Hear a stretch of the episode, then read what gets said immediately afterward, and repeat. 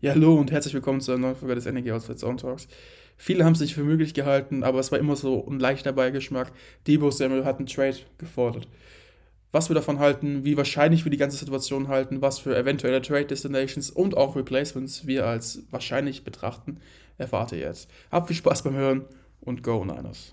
Herzlich willkommen zu einer neuen Episode des Niner Empire Germany Outside Zone Talks, deinem deutschsprachigen 49ers Podcast. Viel Spaß beim Hören und Go Niners!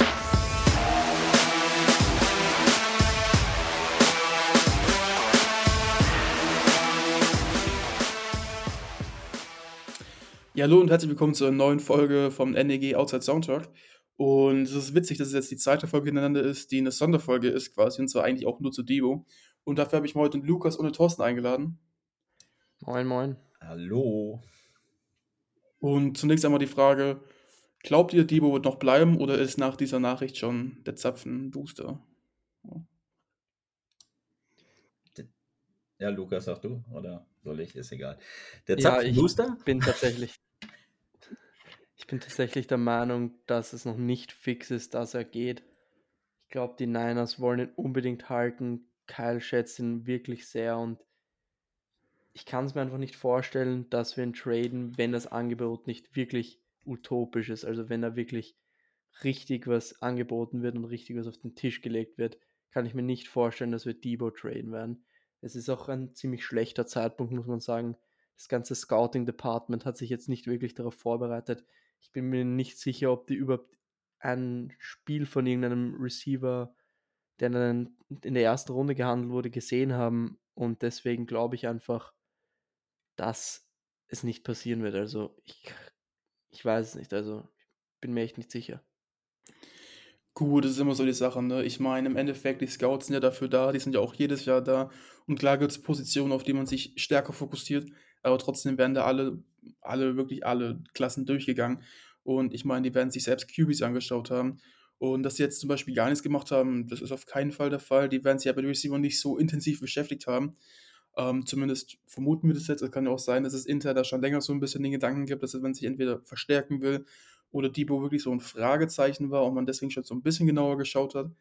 Also ich glaube jetzt, dass das nicht wirklich das größte Argument dagegen wäre. Ähm, ich glaube aber auch ehrlich gesagt, also genau wie du, dass da halt das Angebot schon wirklich stimmen muss. Und ich kann jetzt nur von mir aus sprechen, ich will dann mindestens die Kompens- Kompensation haben, die man auch für Hill bekommen hat, wenn nicht sogar noch mehr, weil Debo Samuel ist deutlich jünger, er ist noch nicht so teuer, er wird dann vielleicht Tyreek Hill vielleicht auch ein bisschen weniger teuer.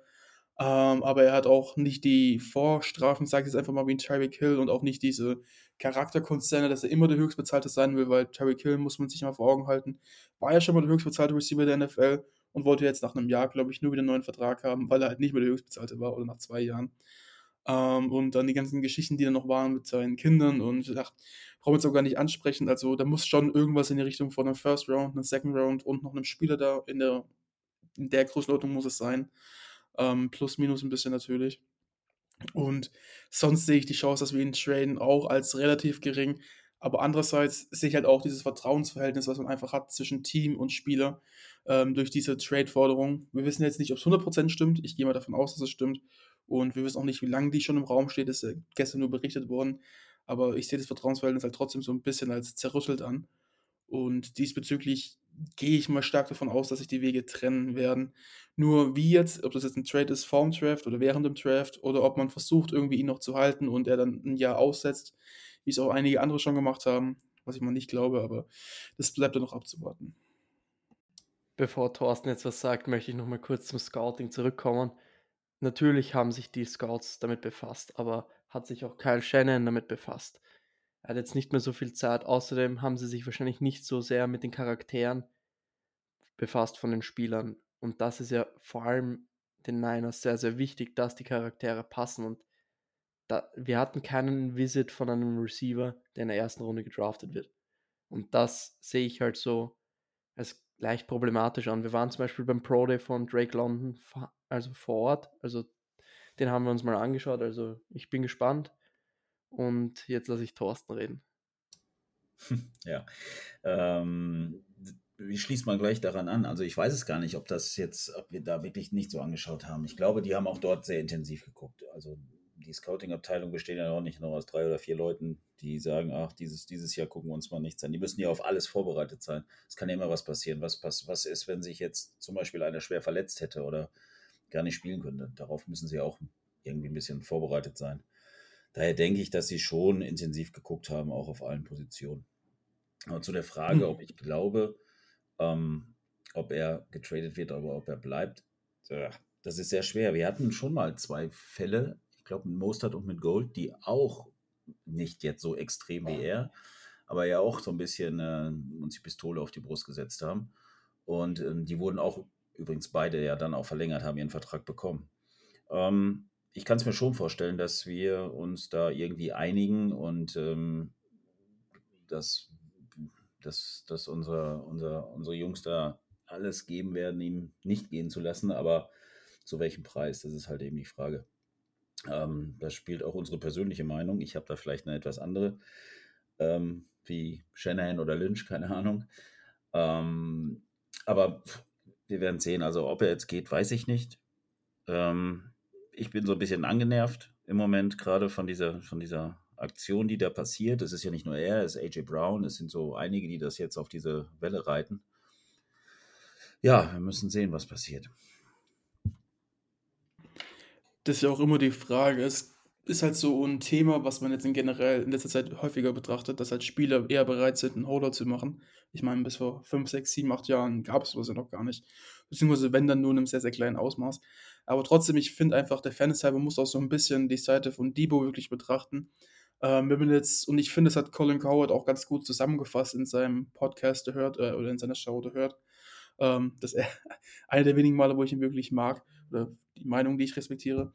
Ähm, du musst halt die Situation von beiden Seiten aus betrachten. Debo Samuel ist halt ein Receiver, der sehr, sehr physisch spielt. Ich glaube, gerade auch, man hat es gemerkt, wie er eingesetzt worden ist, über 100 Carries als Running Back bekommen, meine ich, war es in, in der Richtung. Ähm, das ist halt einfach eine Karriere, so spielst du keine 12, 13, 14 Jahre lang. Und du weißt, okay, hey, ich werde kein Receiver sein wie Jerry Rice, der jetzt gefühlt bis in die 40er spielt oder sogar wirklich in die 40er spielt oder geschweige denn bis 35 spielt, weil ich hatte die 12 Jahre einfach so nicht durch. Und er ist schon mal verletzt gewesen mit seiner Hamstring-Injury. Das ist eine Verletzung, die immer wieder kommt. Das ist keine, die je auskurieren wird, muss man dazu sagen. Und von daher verstehe ich schon seine Sicht, also seine Sichtweise schon, dass er halt versucht, so viel wie möglich rauszuholen. Ähm, ich glaube, so den Gedanken kann jeder verstehen und wir würden auch alle versuchen, so viel wie möglich rauszuholen. Aber der Weg dahinter, und wir kennen es leider nicht alle Details, ist halt die, der Kasus Knacktus für mich. Ähm, ich glaube, ich, ich wäre der Letzte, der dagegen wäre, wenn man einen Spieler so viel wie möglich bezahlt oder jedem Spieler so viel wie möglich bezahlt. Aber das Team ist halt wichtiger als jeder einzelne Spieler als Individuum. Und ich glaube, von daher ist es selbsterklärend, dass man dann einfach, wenn beide Seiten nicht zusammenfinden, einen Trade finden muss oder irgendeine Lösung finden muss. Und ich glaube, es wird hier in dem Fall dann ein Trade sein. Ähm, und diesbezüglich, ja, ist schade, dass sich die Wege so vermutlich trennen müssen. Wir wissen es ja nicht hundertprozentig, aber ich glaube, Lukas hat auch noch gerade was dazu zu sagen. Ja, ich wollte sagen, ich verstehe das voll, die Sichtweise von Debo. Also natürlich willst du immer das Maximum rausholen, aber es geht immer darum, wie machst du es. Du kannst es natürlich so machen wie Debo und kannst dich unsympathisch machen und kannst dich über das Team stellen. Oder du machst das wie ein Terry McLaurin, der sagt, ich trainiere nicht mehr und ich spiele auch nicht, bis ich einen neuen Vertrag habe, aber ich komme in die Facility, nehme an den Meetings teil und bin wirklich präsent und zeige auch, dass ich hier bleiben will. Und Debo macht genau das andere. Außerdem wurde ja gestern geschrieben, dass Debo nicht zufrieden ist damit, wie er benutzt wird, also dass er viel Running Back spielen muss. Und da wiederum frage ich mich, warum bringst du dann Merchandise raus mit einem T-Shirt und einem Pulli, wo drauf steht Whiteback und erzählst ganz stolz im letzten Jahr, dass es eine neue Position ist und er findet es so toll, die Position zu spielen. Also für mich ich, das ist sehr unverständlich für mich und ich bin mir sehr, sehr sicher, dass das alles vom Agenten kommt, der ja auch mit der Agent von AJ Brown und Terry McLaurin ist. Also ich glaube, dass der Agent nach der Saison gemerkt hat, dass da ein Hype um Debo da ist. Jeder will den neuen Debo Samuel finden und das wollen die jetzt irgendwie ausnützen und ich weiß nicht, was die bezwecken wollen. Auf jeden Fall verstehe ich nicht, warum es wirklich jetzt so ist, weil man hat immer gesehen, Debo war glücklich. Debo hat alles gegeben fürs Team und er hat auch wirklich diesen Respekt bekommen, wie Shannon und alle über ihn geredet haben, die ganze NFL. Und dass er dann so wenig Wertschätzung auch zeigt, beziehungsweise ich denke auch, dass wirklich alles vom Agenten kommt, das ist für mich sehr, sehr unverständlich. Ja, ob jetzt alles vom Agenten kommt, weiß ich nicht, aber ein Großteil, da gebe ich dir vollkommen recht. Ähm, genau wie du das angesprochen hast mit seinen Whiteback-Geschichten, mit, seinen, mit seiner T-Shirts und Pullis und was er da rausgebracht hat. Und ähm, er, er ist der Größte und er ist der Beste und das hat er gesagt in der Position, die er da erfunden hat und das ist ja auch so gewesen. Ähm, was mich auch immer noch ähm, die Frage stellt, ist, äh, ist das nächstes Jahr unter einem eventuellen Quarterback Lance genauso ist, wird das Spiel sich vielleicht da vielleicht etwas ändern, wird das äh, Scheme eventuell etwas angepasst. Das weiß ich jetzt nicht, das kann ich mir aber gut vorstellen, weil der Unterschied ist ja nun mal, ähm, wissen wir alle, Jimmy hat halt auch nicht den Arm, den Lance zum Beispiel hat und ist halt auch nicht so beweglich und das war schon sehr, mh, hm, naja, auf, auf äh, Samuel zugeschnitten das Spiel auch, gerade wenn er als, als Running Back aufgestellt war. Ähm, das ist die eine Frage, die ich mir immer stelle. Und dann ähm, gebe ich euch natürlich vollkommen recht. Ähm, wo ist dann irgendwo die Grenze? Er hat jetzt ein Jahr, sind wir ehrlich, ein gutes Jahr gehabt und äh, war dort auch verletzt, öfter mal zwischendurch mit seinem Hamstring. Und wo hört es auf? Ne? Wo will er hin? Will er in die Sphären von, von, vom Gehalt jetzt her von, von einem Adams oder von einem Hill? Weiß nicht, ich finde es sehr schwierig. Ähm, ob das dann so gerechtfertigt ist. Ich habe immer gesagt, so, also ich, Max, also erst äußerste Schmerzgrenze wären bei mir so 22 bis 24 Millionen. Gib ihm die im Jahr, das hat er auch verdient, soll er haben. Aber wenn ich dann, ich weiß nicht, was die, das wissen wir alle nicht, was da für Angebote geflossen sind oder abgegeben worden sind von, den, von einer Seite aus, ähm, sollte er dann wirklich, wie es ja geschrieben stand, weiß nicht, 25 Millionen oder sowas oder mehr haben wollen, dann fände ich es schon sehr schwierig. Ich meine, du musst ja auch nicht, äh, du musst ja auch bedenken in dem Fall, dass die Niners jetzt nicht versuchen, ihn zu lowballen. Das heißt, die Niners haben ja auch ein konkretes Angebot abgegeben. Wir wissen nicht, wie hoch es ist, aber er hat ja gesagt, er ist mit der Situation im Ganzen unzufrieden und mit dem Angebot, was gekommen ist.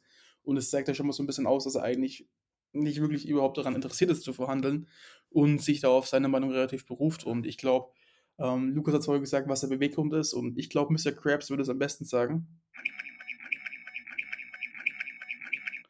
Ähm, und wie gesagt, ja, ist es ist halt, es ist halt irgendwo absolut verständlich, aber der Ton macht halt immer wieder die Musik.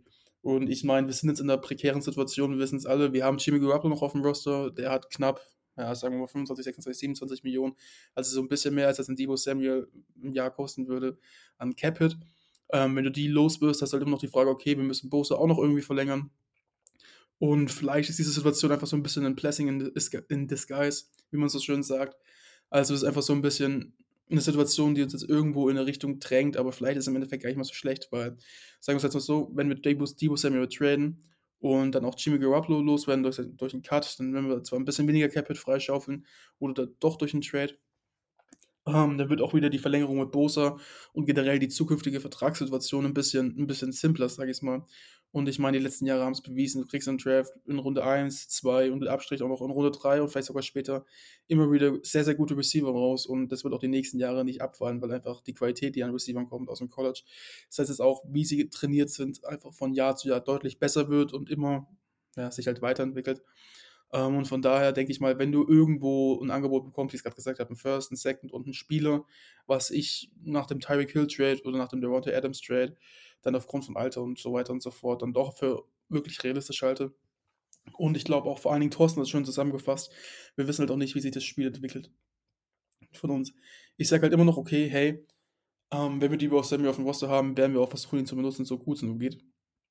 Aber ich habe es auch gestern privat gesagt, es ist halt so die Sache, Debo Samuel als purer Receiver, ohne sein Jack-Talent, sage ich jetzt einfach mal, oder ohne seine Versalität, ähm, einfach für mich kein Top 15 Receiver, weil einfach bedenken musst, okay, hey, er ist, okay, vielleicht irgendwie so ein Top 15, so zwischen Top 15 und Top 10, aber du musst einfach bedenken, okay, er hat die letzten, letzte Saison die ersten 10 Spiele vor allen Dingen sehr, sehr gut abgeräumt und als er dann wirklich als Nummer 1 Receiver identifiziert worden ist, und klar, er hat viele Snaps auf Running Back bekommen, aber wenn er dann wirklich die Number One Receiver Coverage bekommen hat, sage ich einfach mal, oder den Fokus von der Defense, dann hat er halt auch zwei, drei Spiele gehabt, wo er mal gar keinen Catch hatte.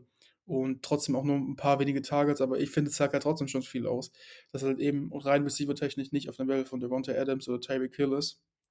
Ähm, ja, deswegen, wir werden jetzt gleich, glaube ich, auch noch kurz über mögliche Trade-Szenarios sprechen oder mögliche Replacements. Ähm, da kann dann Lukas, glaube ich, deutlich mehr sagen als ich, zumindest zu Replacements. Ähm, ja, aber ich glaube, wir haben jetzt auch lange genug darüber diskutiert. Dann will ich einfach mal sagen, was glaubt ihr denn, wo wird denn Debo Samuel landen, wenn er getradet wird?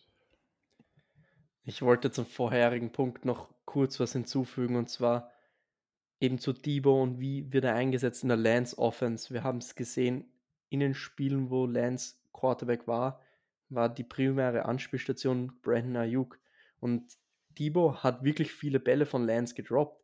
Debo hat nicht die besten Hände und wenn Lance diese Raketen wirft, dann musst du wirklich gute Ballskills haben, um die zu fangen und natürlich daran kannst du arbeiten, aber wenn du dann wirklich Debo Samuel, keine Ahnung, 30 Millionen im Jahr bezahlst und dann ist Brandon Ayuk deine Nummer 1 Anspielstation, dann hast du ein Problem, finde ich.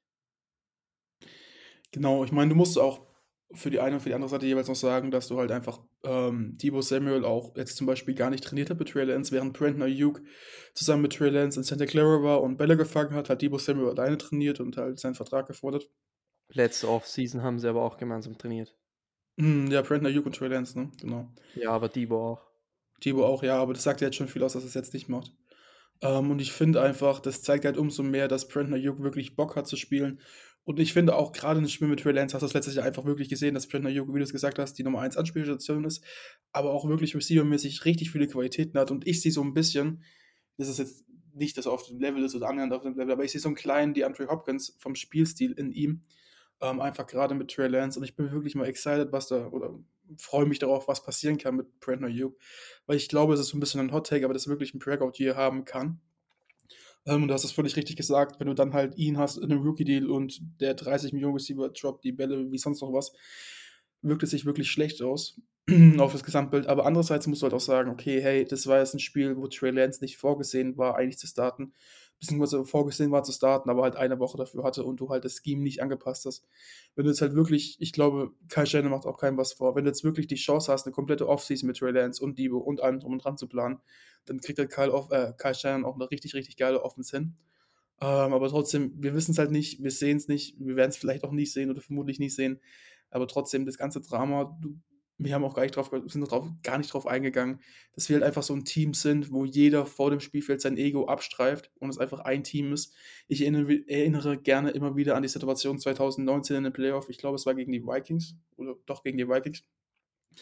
Als Killer Witherspoon, unser Cornerback, gebencht worden ist und gesagt, man gesagt hat, okay, hey, wir lassen Mosley spielen, der spielt deutlich besser als du. Sorry, tut uns leid, aber der Beste spielt halt.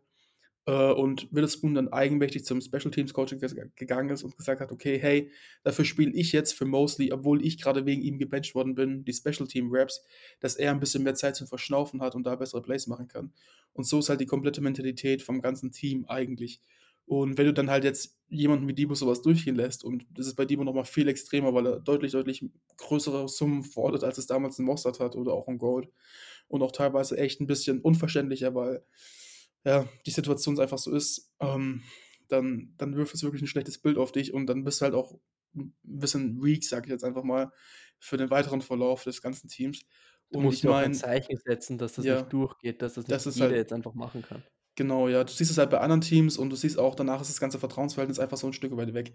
Und ich glaube halt einfach auch, dass das Wichtigste ist, jetzt habe ich gerade so ein bisschen meinen Faden verloren.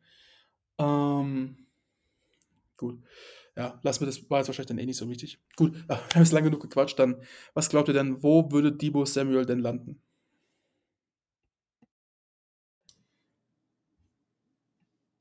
Lukas, hau rein. Nein, mach du mal, Thorsten. Ja, super, danke. Ja, du, du bist der Spezialist dafür. Was ich glaube, wo er landet, weiß ich nicht. Ich, was ich hoffe, kann ich dir sagen. Also, AFC wäre ganz nice. Ähm, es sind ja auch sogar schon Namen gefallen. Also, wenn man da ein bisschen mal bei Twitter geguckt hat, da sollen ja wohl angeblich die Lions, die Texans, die Jets sowieso und wie ich gehört habe, wohl auch Packers, Chiefs wohl interessiert sein. Ob es da schon Gespräche gab, wissen wir natürlich nicht. Ähm, ja, Texans, nehme ich. Kann er hin. habe ich kein Problem mit. Ist natürlich auch interessant. Lions, Texans, Jets haben natürlich auch äh, interessante First-Round-Picks, die sie eventuell geben könnten. Die Lions sind dieses Jahr an zwei dran, die, die Texans an drei, die Jets an vier, unter anderem. Ähm, ja, weiß nicht, Packers, Chiefs. Chiefs möchte ich ihn auf keinen Fall sehen. Und wenn, Chiefs haben, glaube ich, Pick 29, das ist, glaube ich, unser Alter, der, glaube ich, zu den Dolphins gegangen ist. Ansonsten, ja, ich, weiß ich nicht, wer ihn gebrauchen kann. Ich glaube, Saleh kann ihn immer gebrauchen. Der nimmt alles, was er bekommen kann von uns. Ansonsten, keine Ahnung, weiß ich nicht. Wohin? Ich kann es mir nur vor. Ich würde es mir wünschen, dass er nicht unbedingt gegen uns spielt. So oft. Ja, ich glaube, die Jets sind das realistischste Szenario. Da war ja auch, also es ist rausgekommen, dass sie einen Deal mit den Chiefs hatten für Tyreek Hill. Und da sieht man ja auch, die sind im Receiver-Markt, die wollen aggressiv werden. Und dann auch noch die Connection, Salah, Shannon. Also da sehe ich auf jeden Fall Potenzial. Und der zehnte Pick im Draft, der ist schon sehr, sehr interessant. Also so zehnter Pick im Draft plus Nummer 38 und 35 haben die Jets in der zweiten Runde einen davon und wir geben dann vielleicht noch einen Drittrunden-Pick hin. Dann hast du einen Early Second Rounder und relativ am Anfang der ersten Runde einen Pick und damit wäre ich schon sehr, sehr zufrieden.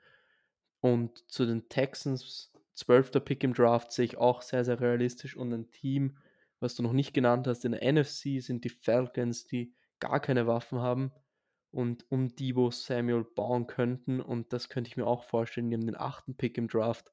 Ob es jetzt für sie so schlau wäre, im Rebuild wirklich für einen Receiver was auszugeben, das bezweifle ich jetzt mal, aber im Endeffekt wollen wir eine gute Kompensation und ich spreche jetzt nur von meiner Situation, also von mein, aus meiner Sicht, ich will mindestens einen First-Round-Pick, der in den Top 15 ist, wenn, wenn später dann zwei First-Round-Picks plus noch in späteren Runden mehrere Picks, weil ich einfach sehr viel Potenzial in dieser Draft-Class sehe in den späteren Runden, also Ende Runde 2 Ende, bis Ende Runde 3 sehe ich sehr, sehr viele potenzielle Starter für die nächsten Jahre. Ja, ich habe aber auch viel oft gelesen, ja, zwei First-Round-Picks, also das sehe ich nicht. Also viel bei uns in Gruppen, im Energiegruppe oder auch äh, woanders habe ich viel gelesen, aber da müssen mindestens zwei äh, First-Round-Picks plus X, also das sehe ich nicht. Also ich bin dann auch eher so beim First-Round und ein Second-Round-Pick. Vielleicht geben wir dann vielleicht noch irgendwie. Ich hätte jetzt nur gesagt, zum Beispiel Chiefs, so 28 und 29 hätten die straight up für Debo. Sowas meine ich jetzt. Also Ja, nicht wirklich ja. was Hohes. Ja, ja. Ja, okay, das, das, das, da gehe ich dann mit. Obwohl mir dann lieber, wie du schon sagtest, so ein Top 15 äh, Pick lieber wäre und irgendwo in der zweiten Runde, dritte Runde. Weiß ich nicht. Aber ähm, ich habe, wie gesagt, ich hatte nur viel gelesen, oh ja, zwei First-Round-Picks müssen dafür hin. Klar, wenn sie unten sind bei 29, 30 oder 28, 29, kann ich damit leben. Aber ähm, alles, was höher ist, glaube ich nicht, dass das einer zahlt. Also ich würde erstmal beide Sachen von uns, also beide Trade-Angebote unterstützen. Und zwar 28, 29 von den Chiefs würde ich auch auf jeden Fall nehmen, weil ich glaube, dass die letzten Jahre immer wieder gezeigt haben, dass du halt am Ende der ersten Runde auch wirklich gute Spiele ziehen kannst. Und gerade wenn wir dann zum Beispiel Receiver draften, aber auch noch einen Cornerback, was in der Ende der ersten Runde sehr, sehr interessant wäre, glaube ich, dieses Jahr, ähm, hast du da eigentlich fast die gleichen Hit- or Miss-Quoten wie in der Anfang der ersten Runde. Gerade bei Cornerbacks gibt es das nicht zu viel. Ähm, aber jetzt mal so ein Trade-Ziel, was man auch gesehen hat auf Twitter gerade, weil Debo da ein bisschen einen Beitrag geliked hat, eventuell, während die Cowboys wohl scheinbar relativ interessiert wäre, hinzugehen. Äh, würde auch passen, die rennen gerne den Ball. ähm, auf jeden Fall, also Hoffen hat ja ein Spiel verstanden. Die Ähm, auf bezahlen auch jeden gerne Fall. Running Backs. Hä, auch gut. Da habe ich gar nicht dran gedacht. Ähm, passt sogar wirklich gut. Auf jeden Fall, da sehe ich halt auch, dass die uns ihren diesjährigen First-Round-Pick geben, der jetzt, glaube ich, um die 20, 22 sowas sein wird. Ich bin mir nicht ganz sicher. Und dann vielleicht noch irgendeinen Pick in späteren Runden und vielleicht noch einen First-Round-Pick nächstes Jahr. Ähm, aber das ist immer so ein bisschen eine Sache. Das würde dann aber ungefähr vom Value her in die Richtung gehen, was auch die Chiefs geben würden oder oder oder oder. oder. Ob es jetzt auch, wie du es gesagt hast, zum Beispiel die Chats 10, also 10 und 35 geben oder ob es jetzt 28 und 29 ist, das ergibt sich dann im Endeffekt jetzt nicht wirklich allzu viel. Ähm, ist dann von Value her, glaube ich, mal relativ gleich hoch. Aber ich gehe euch, also ich gehe definitiv da mit euch mit und sage, okay, hey, in diesem Draft, die ist zwar top-heavy, nicht so wirklich gut, aber die ist halt so dann in der Breite wirklich relativ gut aufgestellt. Und ich glaube, gerade auf Receiver gibt es da auch Ende der ersten Runde wirklich sehr, sehr gute Optionen. Ähm, da wird gleich Lukas noch ein bisschen mehr zu erzählen. ähm, aber ich bin mal trotzdem gespannt, wie sich der Draft so verhalten wird und generell, wie es unsere Draft-Strategie beeinflussen wird. Ähm, weil ich bin mal gespannt. Ich kann mir gut vorstellen, dass wir auch eventuell einen O-Liner mitbekommen in einem eventuellen Trade. Ähm, und das würde dann unsere Draft-Strategie gerade ab Runde 2 dann doch schon etwas ändern, würde ich mal behaupten. Ja, ich glaube, das ist angesprochen, potenzielle Targets generell in der ersten Runde. Es ist natürlich jetzt extrem schwer zu sagen, wann kriegen wir überhaupt einen Pick, gibt es überhaupt einen Trade? Also es ist wirklich jetzt sehr viel Konjunktiv, was wir hier machen. Wann wird dieser Pick sein? Also es kann wirklich alles passieren und deswegen bringt es jetzt auch nicht so viel, wenn ich jetzt über viele Spieler rede. Ich sage jetzt einen Spieler, wo ich mir sehr, sehr sicher wäre, dass wir den draften würden, wenn er verfügbar wäre und wenn einen First Runner bekommen würden. Und das ist Traylon Burks von Arkansas, Receiver. Ähnlicher Spielertyp wie Debo, hat auch gesagt, dass er bereit ist, aus dem Backfield Carries zu bekommen. Richtig gut after the catch, ist bei Contested Catches richtig stark, physisch richtig gut. Dafür nicht der beste Route Runner. Das wäre so für mich ein Target, was so Sinn machen würde, einfach weil es dann genau der gleiche Ersatz ist für Debo. Wir haben sie auch bei Buckner gehabt, dass wir dann direkt einen Defensive Tackle genommen haben. Und das wäre eben der gleiche Spieler, Spielertyp natürlich.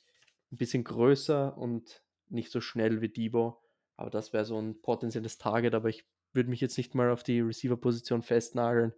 Wenn wir einen First Runner bekommen, wir könnten auch in der Free Agency noch einen Receiver holen. Oder generell Ende Runde 2 zum Beispiel von Alabama, John Matchy hatte gerade einen Kreuzbandriss, wird er doch etwas fallen im Draft, richtig guter Route Runner. Oder Christian Watson von North Dakota State, den meisten Fans wird er wahrscheinlich bekannt sein. Großer Receiver, ziemlich schnell. Und wenn wir nicht auf Receiver gehen, kann ich mir natürlich O-Line vorstellen. Center, nachdem Alex Mack vielleicht sogar retiren wird, würde extrem viel Sinn machen. Und ja, wie gesagt, sehr, sehr viel Konjunktiv. Und wenn es dann soweit ist, und wir wirklich einen Trade haben, dann machen wir so und so eine ausführliche Folge und wir machen so und so noch eine Draft-Folge vor dem Draft, wo wir über potenzielle Spieler reden werden. Und deswegen werde ich jetzt auch nicht weiter auf potenzielle Targets eingehen.